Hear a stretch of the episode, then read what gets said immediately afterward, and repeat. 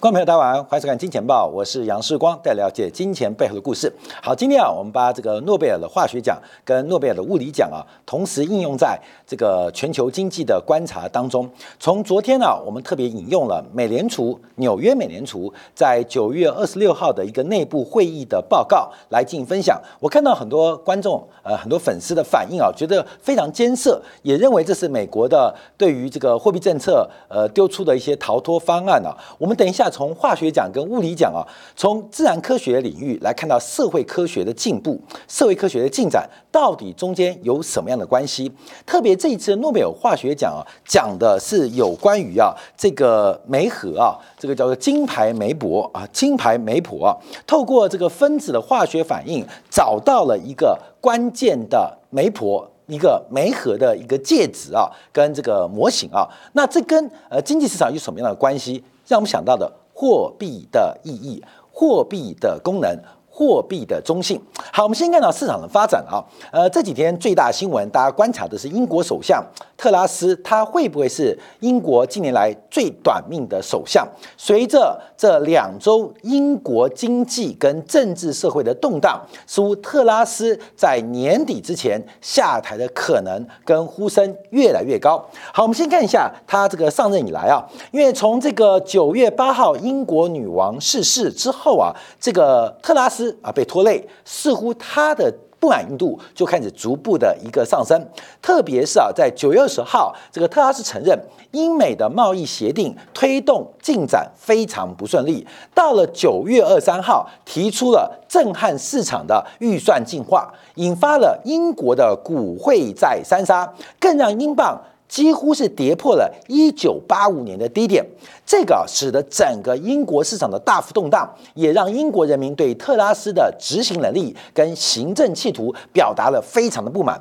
到了9月16号，英镑创下历史新低；到了9月28号那个周末，英国央行紧急的出手购债，实施短期的救市方案。到了9月30号，英国的在线展望遭到标普的。这个展望调为负向，到最新的十月二号保守党大会当中，他替原来的预算计划来进行一个辩护。最新消息，他逐步的要取消他之前的一个这个预算计划。那我们看到，因为目前呢，特拉斯的一个不支持度啊，跟反对程度啊，已经来到百分之四十二，甚至目前从整个全英国的调查当中啊，呃，有英国超过百分之五十以上的国民啊，是希望。特拉斯下台的，原来保守党是执政党，可是目前保守党跟工党的支持度一下子拉开超过三十三个百分点，所以对于啊执政的保守党目前的民意支持度的低落，呃，但现在没有选举，可是影响冲击是非常非常大，甚至保守党内部也已经有超过三分之一认为特拉斯应该请辞下台。好，这个特拉斯啊，他是大法官。他是外交大臣，从这个大法官、外交大臣一直接任到英国的首相。其实我们可以看到，他就是一个非常讲究意识形态的行政官僚。基本上，对于行政、对于经济事务，他没有太多的涉猎。我们知道啊，在英美的大法官呢，这种呃这个判例制啊、海洋法系啊，其实这个意识形态是非常重要的。所以之前我们做过专题，美国大法官的提名，它主要就是观察是进步派。还是保守派啊，这个特拉斯当过。那外交大臣，那基本上更是整个新冷战时代一个重要的参与者。可是接任首相之后，他所要面对的不是意识形态，而是经济发展还有通货膨胀的问题。在这边，他大胆的想东施效颦，学习当年的柴契尔夫人，结果。果然是东施啊，这个被大家现在可能会推翻下台。好，到底发生什么事情啊？因为啊，我们在开始市场慢慢越多的讯息，当时为什么英国央行要紧急进行购债，也就是量化宽松，甚至就是我们之前很熟悉的 QE 计划。那在最新的消息啊，这个昨天消息啊，英国央行的副总裁在国会报告的时刻，他提到。在九月二十七号的那一天，英国长天期的国债以三十年期的直利率为例，发出了可怕讯号。因为当时的三十年期国债收益率，当日早上一口气爬升了零点六七个百分点，就是六七个 BP，非常多的类似 LDI 的基金，我们说明过，非常多的这个退休金通知银行，按照九月二七号的市场的一个价格，那可能。被迫要开始进行全面性的清盘、停损，甚至破产清算的动作。所以在这个情况之下，英国央行不得不二十四小时连夜加班工作，跟英国财政部沟通完之后，提出了在九月十八号的紧急购债规划。所以我们并不知道，在十天之前，大英帝国差点就要亡国了。为什么叫亡国？因为英国的退休金大规模的破产，英国的社会安全这个保障制度，就是社会福利、社会社会保险，就在九月底的那一天，差点要全面清算。而英国的金融、英国的市场已经全面出现了流动性巨大的风险，整个市场失灵机制已经来到不可承受之重。所以，我们并不知道。一个错误的领导人，一个非常奇葩的政策，差点在上上个礼拜把英国搞到破产。我们都不知道，直到英国央行的副总裁来到国会，受到下议院的议员质询的时候，才讲出当时的惊心动魄的发展。所以在市场关心瑞士信贷是不是有破产危机，是不是雷曼兄弟第二时候，其实我们差点输掉。英国在上上个礼拜差点变成了希腊，差点变成了欧洲，英国差点破产。好，到底发生什么事情？为什么英国在面对全球的一个加息跟紧缩过程当中，特拉斯的一个减税方案引爆了什么样的火药桶？为什么英国的经济、英国的经济实成呃实力，伦敦金融城竟然如此脆弱？不堪一击，逼迫的英国央行必须实施紧急的购债计划来进行护盘，这是一个救国行动。这个二十四小时之内进行的救国行动，直到了两周之后，在国会的听证跟质询当中才讲出这个秘密。后面我们都不知道，哎，差点世界第五大经济体就在那个周末就要破产了。我们不知道世界最大的金融中心英国伦敦。在那个周末，差点就要完蛋了。世界发明社会安全制度的先端，这个全球最早进行社会保险制度的英国，差点在两个礼拜的周末，差点就完蛋了。这个如此大的新闻，如此大的一个转变，到底发生什么事情？我们看《伦敦金融时报》啊，就开始做一个观察。这个《伦敦金融时报》在美国的编辑委员会主席啊。也是这个特约编辑啊，这个泰泰特啊发表的一个文章，提出了稳定金融呃危险金融稳定的四个引爆点。好，我们从这个角度观察，到底真实的状况是什么？今天是瑞士信贷吗？还是只是单纯的英国养老金？恐怕都不是。这个背后隐藏的风险其实不断的堆积，像刚才。遇到了烈火一样，一发不可收拾。在这一次的紧缩跟加息循环当中，到底触发了什么样的干柴啊？引发了可能多大的风险？那这个背景如何？我们跟大家报告，因为随着全球化的破碎，全球第一大国跟第二大国中美在贸易、在呃商务。在合作、在技术发展当中，全面的冲突跟全面的决裂，全球化的破碎是已经就在发展当中。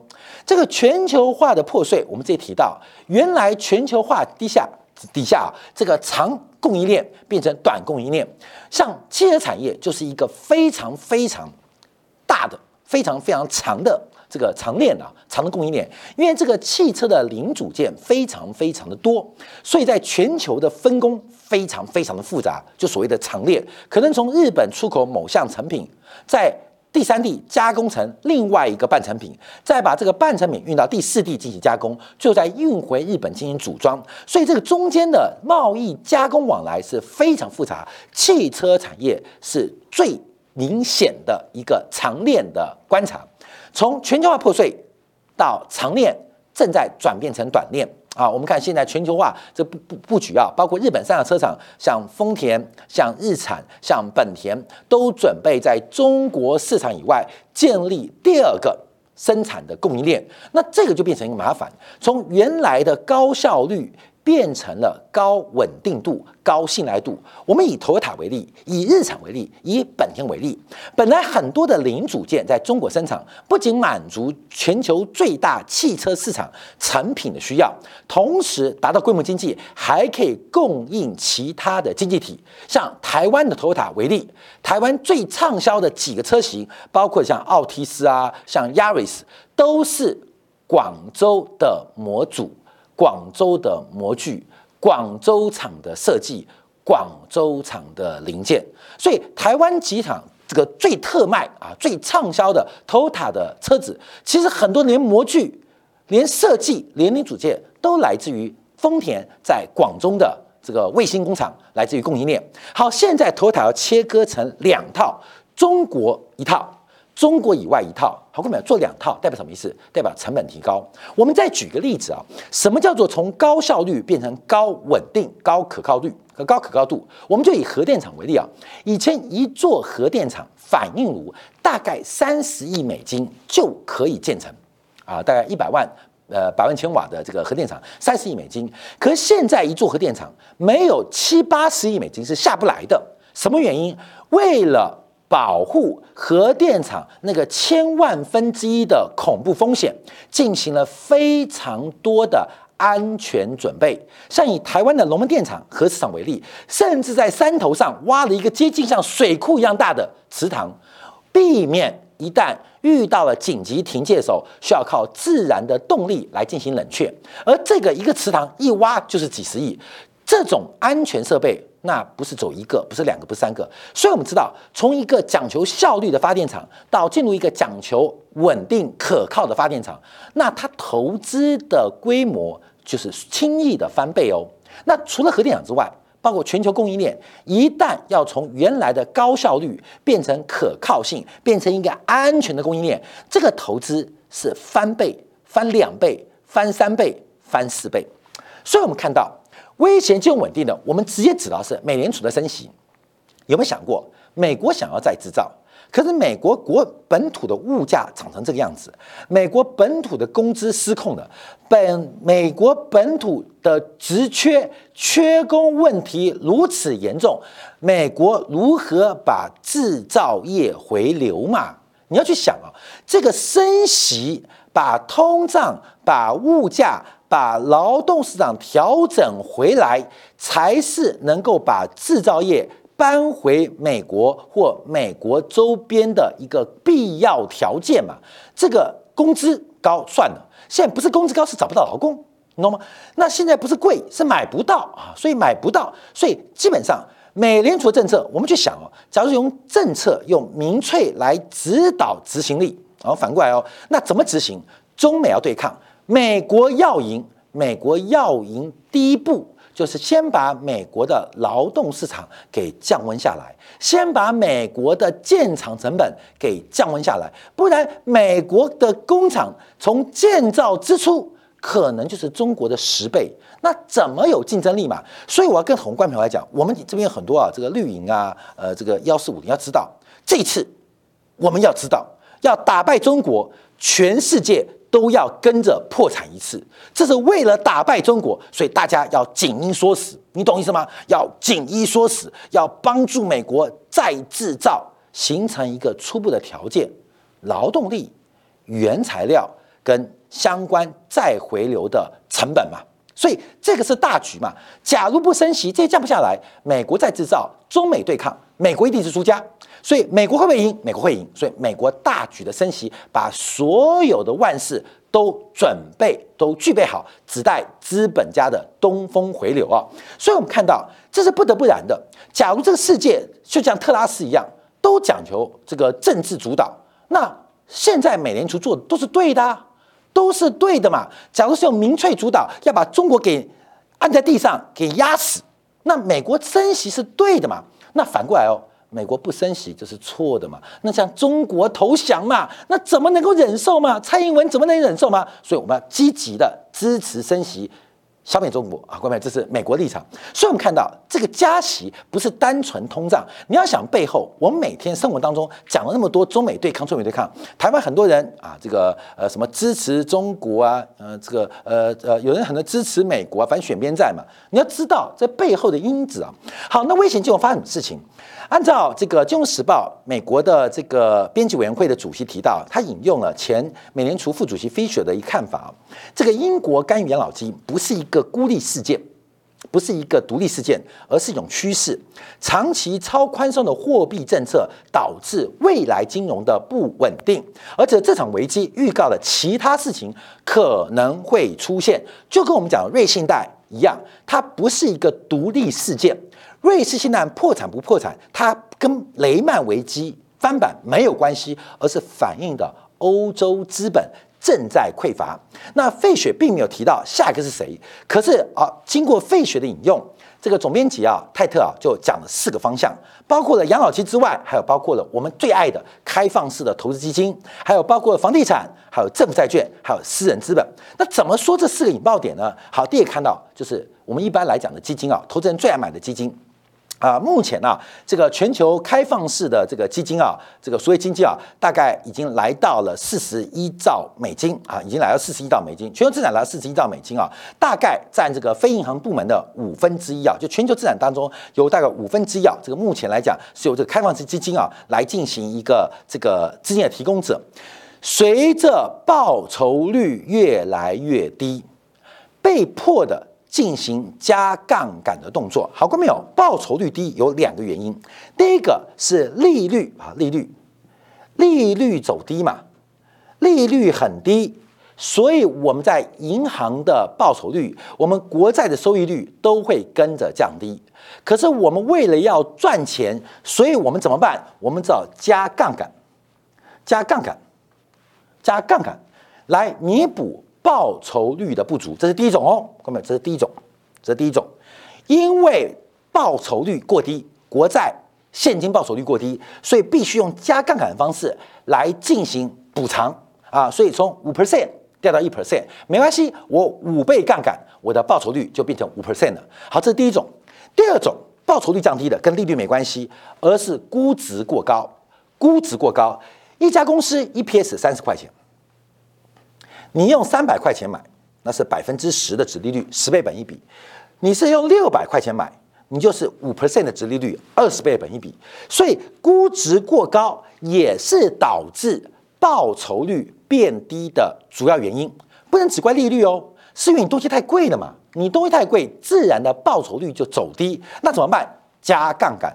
所以不管是利率或报酬率的走低，还是因为资产的。价格过高，这两种因素都使得包括了对冲基金，包括了开放型基金，他们都只好甘冒风险进行杠杆的堆积。杠杆堆积还是小事，重要的是建立了杠杆之后，还要去购买一些可能流动性偏低的资产啊。这几天啊，我就有个粉丝啊啊，已经不止一个了，我们也要特别注意哦。已经好几个在我们的这个有赖的留言，有在我们的 U Y T 的留言板留言了，就是发现啊，当这个市场一旦发生啊，这个事情啊，因为我们现在金管会已经介入啊，就是台湾某家银行卖了一个瑞士信贷的债券给投资人，而这个投资人在今年八月份。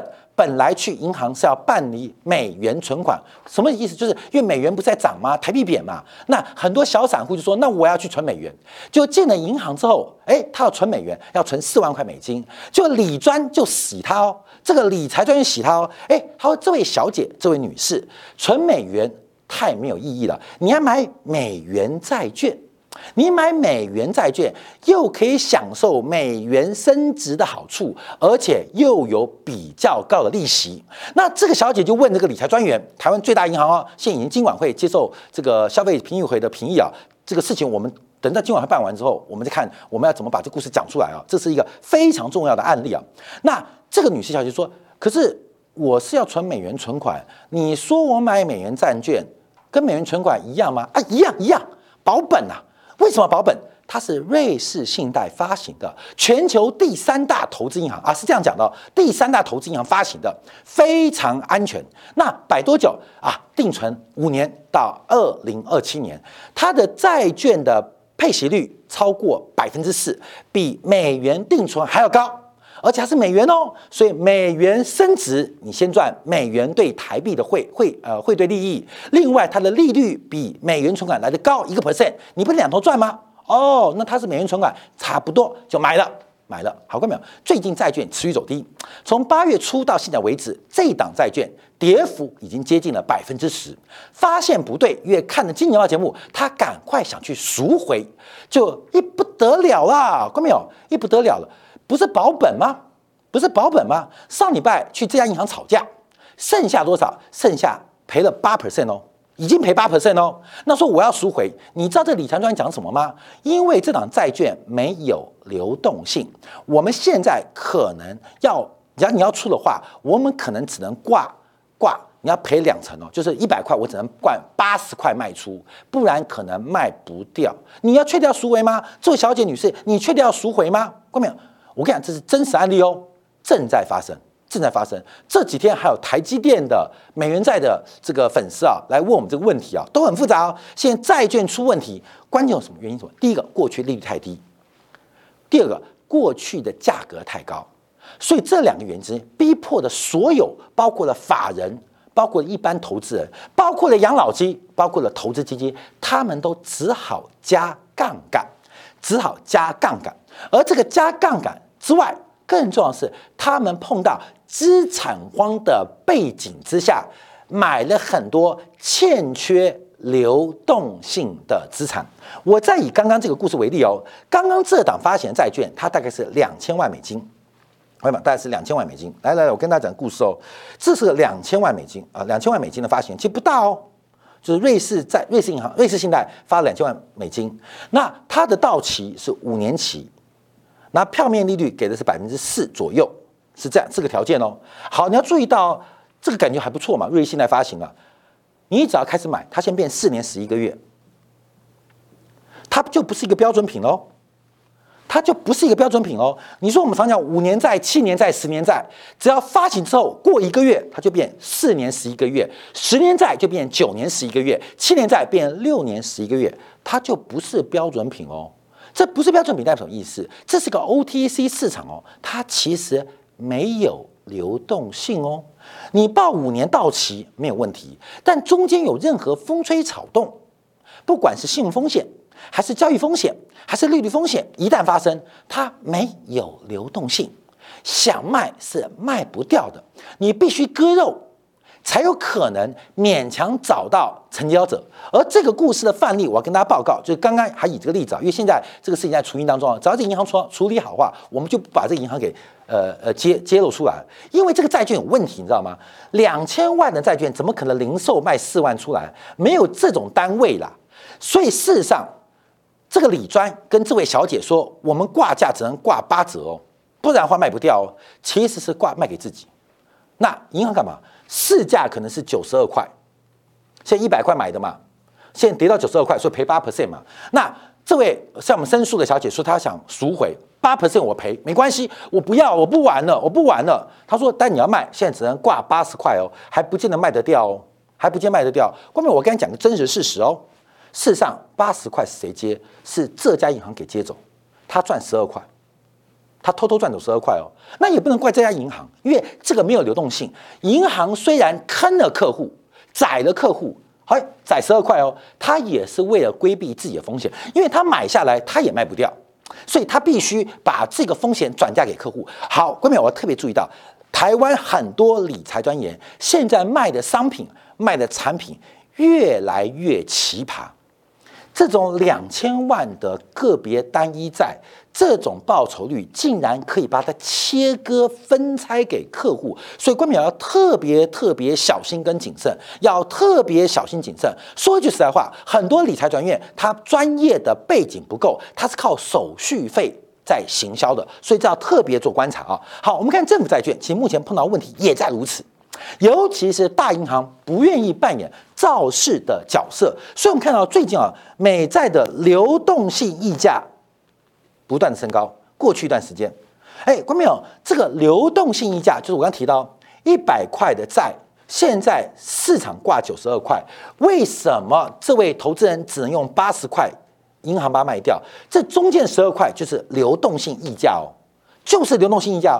所以你不要以为你的资产安全哦。假如真的要挤兑，你是卖不掉的。你真的要挤兑是卖不掉，而这个流动性溢价可能会越来越大。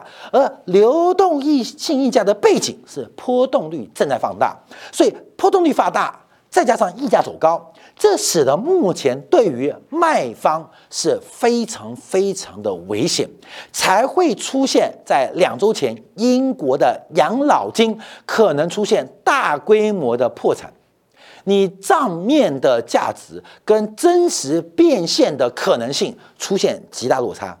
出现极大的落差，想卖是卖不掉的哦，你不要开玩笑哦。所以账面上四千亿，你正在市场上明天卖四千亿，卖不掉，可能三千六，可能三千二。可能两千八成交，所以这个巨大的流动性风险跟流动性溢价已经发生了，所以这是目前市场上一个很大的问题。好，那为什么还是一样跳？包括私人资本跟住房，主要的原因就是来自于过去长期利率过低引发的杠杆率太高。所以面对这一次，我们看到不管是美国三十年期固固定贷的提款利率，还是 iShares 的这个贷款的证券，你看价格崩成这样子。这个价格蹦这样子啊，从这个这个一年前一百一线跌到九十块，这是债券呢，这是偿付最优先的，都出现巨大风险了。所以大家对于第一个杠杆太高，报酬率太低，所以追逐更长到期日的商品，而这个变成一个死循环，它不可能被解决，它不可能被缓解。尤其我还是要提到政治面，看到没有？你希不希望美国赢？呃，很多人观点哦，当然有人像像时光立场，但是美国不会赢嘛。但很多观众喜欢美国赢，美国赢的必要条件什么？必须要把美国的劳动市场给缓和下来，不然美国再制造没有劳工，制造个弹头啊！必须把美国的成本给降下来，必须把美国目前紧张的经济环境给缓和下来。唯一方法就是升息跟加息。所以，假如美国停止升息，我们可以知道。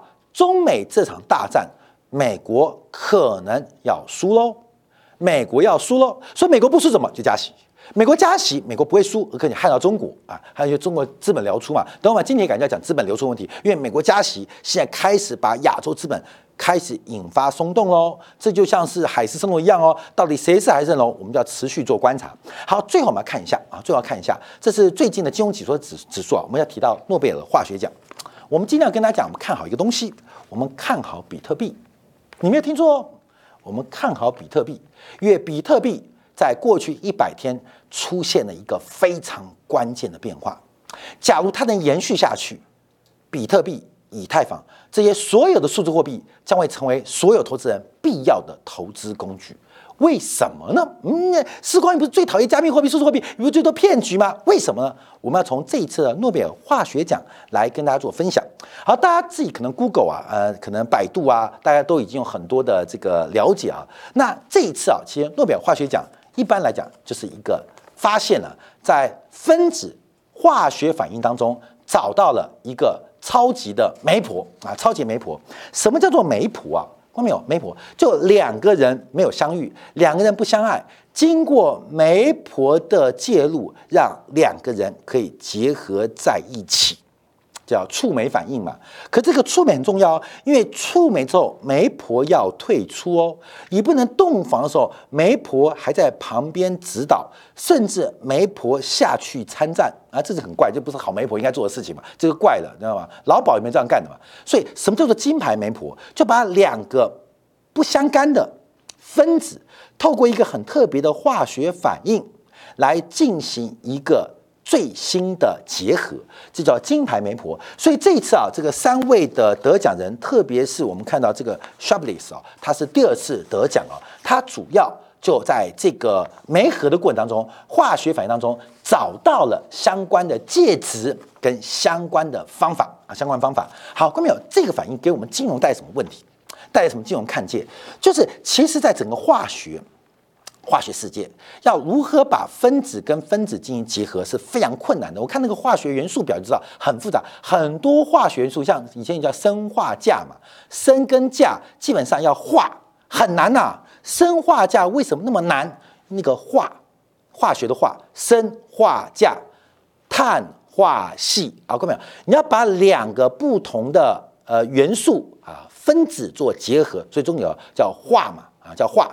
这个化学反应其实有时候很困难，这个触媒的反应有时候很贵，有时候很困难，尤其是不能让这个化学过程当中改变原来两个元素或两个元素背后分子的一个展现。你不能影响啊，不能男生跟女生结婚之后，我们需要男女结合可以生出更多的男女，而不是男女结合之后，男的变女的，女的变男的，这个媒婆就改变了整个两个分子的属性嘛。所以这次诺贝尔化学奖最重要的，他找到一个非常中性的介质，找到了一个金牌的媒婆。好，关面我们就要回来看什么叫做金牌媒婆。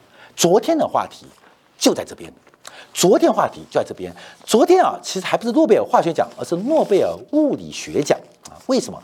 因为啊，在这个量子物理当中啊，有一个测不准定律。什么叫测不准定律？就是你能确定它的位置，但你不可能确定它的动能。你能确定它的动量，可是你就会确不定它的位置。好，这个怎么画？有两种讲法。一个爱情，你爱不爱我？爱，有了点哦。有多爱啊？有多爱啊？就是你可以测得那个爱，可是你不能测得的有多爱。有多爱？我非常爱，有多非常爱？我可以为你牺牲一切啊！牺牲有一点点，那理论上动量，那你怎么还不去死？不是牺牲一切吗？所以我们可以确认它的位置，但不能确认它的动量。能确认动量，就不能确认它的位置。好，各位朋友，中国古话还有一句话就很像，这个叫“百善孝为先”。论心不论行，你可以确定它的位置，但你不能确定它的动量。万恶淫为首，论行不论心啊！所以量子物理其实两千年中国啊，在这个作文处当中就已经很明显了。万恶淫为首，只看你的行为，不看你的心啊！所以你心很淫，可是你不要犯淫的行为，基本上就不算淫。孝没关系，有时候有生活的困难，有实质困难，只要有那个孝心最重要。是百善孝为先，论心不论行，万恶淫为首，论行不任心，这就是测不准定理在中文的运用。但我们就要回来观察哦。所以为什么昨天到今天我们讲到货币啊？因为货币理论上是一个最中性的介质，货币。就在市场上，包括了商品跟服务，在交换的过程当中，不应该改变商品跟服务原本的价值。我给员工薪水，我给台币，或给等值的美元，或给等值的日币，理论上是没有差距的。不会因为我给等值的美元，员工比较高兴；我给等值的人民币，员工比较难过。理论上不应该出现的。所以货币它应该作为物物交换。或服务交换当中一个中介值，而不应该改变原来那个商品或原来服务的观察。所以之前我们特别有提到，我们有提到这个，呃，就是八月二十六号提到了啊，关没有？什么叫做价格稳定？就是价格水平的预期够小，以致它不会对于企业跟家庭的财务状况产生实质性影响。这是杰克斯后当时鲍威尔三十分钟演讲只讲了八分钟的结论。什么叫做合理的货币？什么叫做中性的利率？就是价格的波动跟货币本身并不会影响企业跟家庭它对于要不要消费的判断，它应该是非常中性的。所以，我们回来看的比特币。我看比特币不得了喽，看到没有？比特币不得了，它终于出现一个非常恐怖的中性货币的价值哦，这就是我们特别观察的，特别观察比特币到底什么是多高，什么是多低，到底什么叫泡沫，什么叫做估值，我们不确定。但作为一个货币，最关键的是要中性。比特币过去一百一十六天都在两万块左右，都在两万块上下，最低大约一万九千二，最高不会超过两万零五百啊，就在这个区间。撑了非常久哦，好，过没有？你可以当做一个资产，那它就是一个形态。假如它不是一个资产，它要取代夸张的美元，要取代一个即将被淘汰的英镑，它第一个条件叫非常稳定。它稳定一百一十六天不打紧哦，当它稳定两百三十二天，我要跟他报告哦，它就要取代美元哦。它能够稳定五百天，它就已经要替代美元哦。